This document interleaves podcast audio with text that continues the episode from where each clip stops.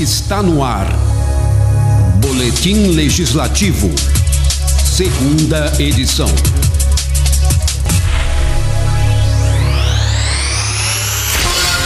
Olá, seja bem-vindo ao Boletim Legislativo, edição especial Coronavírus. Apresentação de Priscila Radiguieri e Rodrigo Alcântara com trabalhos técnicos de Rafael Alves e Weber Maganhato.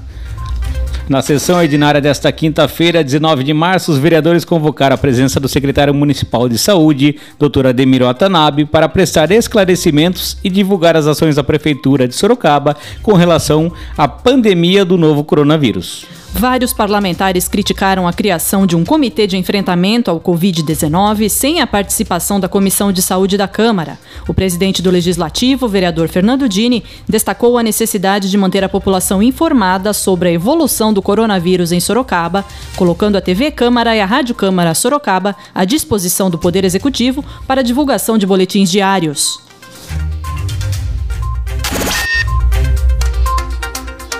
Também nós não tivemos nenhum tipo de situação na, em relação à comunicação diária, que é os que os vereadores aqui querem. A gente vê o governo federal se unir diariamente, o governo estadual diariamente. E o que nós gostaríamos é que a população que ainda em maior, aqueles que maior nível de vulnerabilidade estão frequentando pós-saúde, frequentando policlínica, frequentando é, é, ambientes que são nocivos a eles hoje.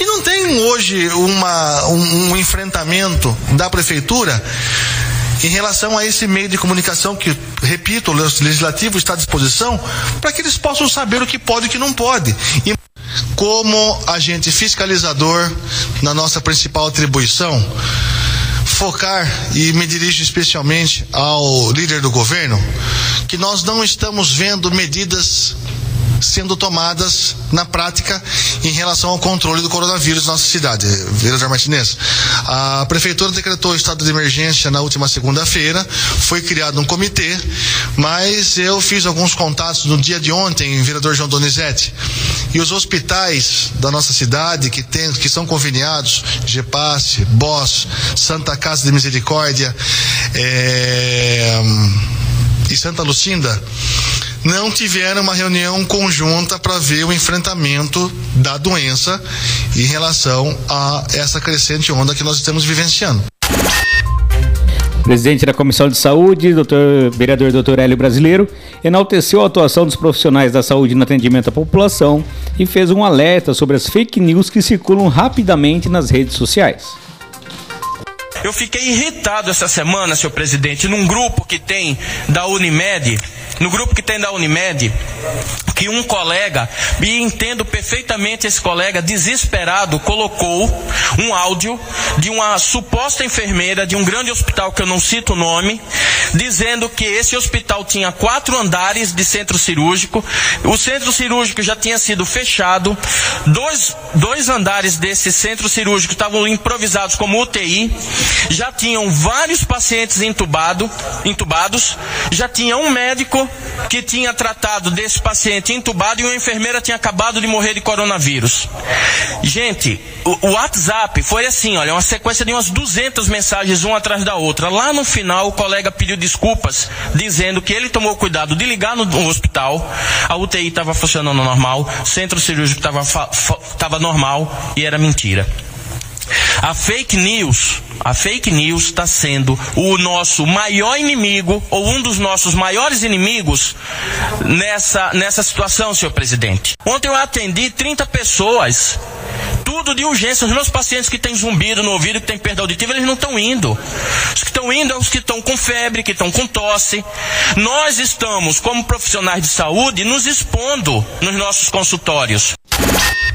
O secretário Ademir Watanabe falou sobre as últimas ações da prefeitura. Acabamos de levar a senhora prefeita, agora, é, uma solicitação para que haja, através de ouvidoria ou um canal, que possa estar esclarecendo a população e retirando as dúvidas da população.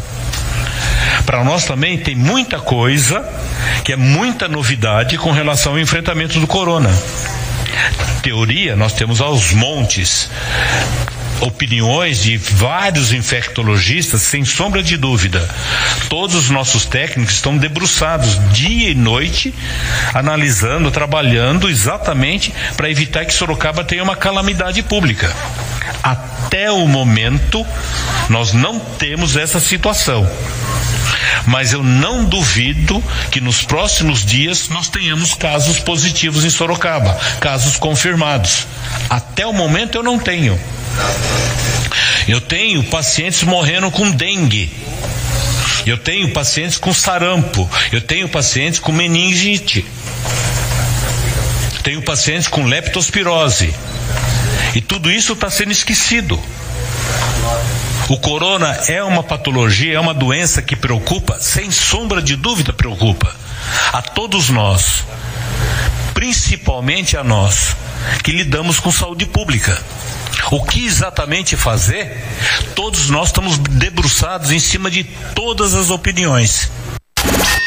Watanabe informou ainda que a Santa Casa disponibilizará 10 leitos exclusivos para pacientes com coronavírus e que está sendo preparado um protocolo de atendimento a esses pacientes.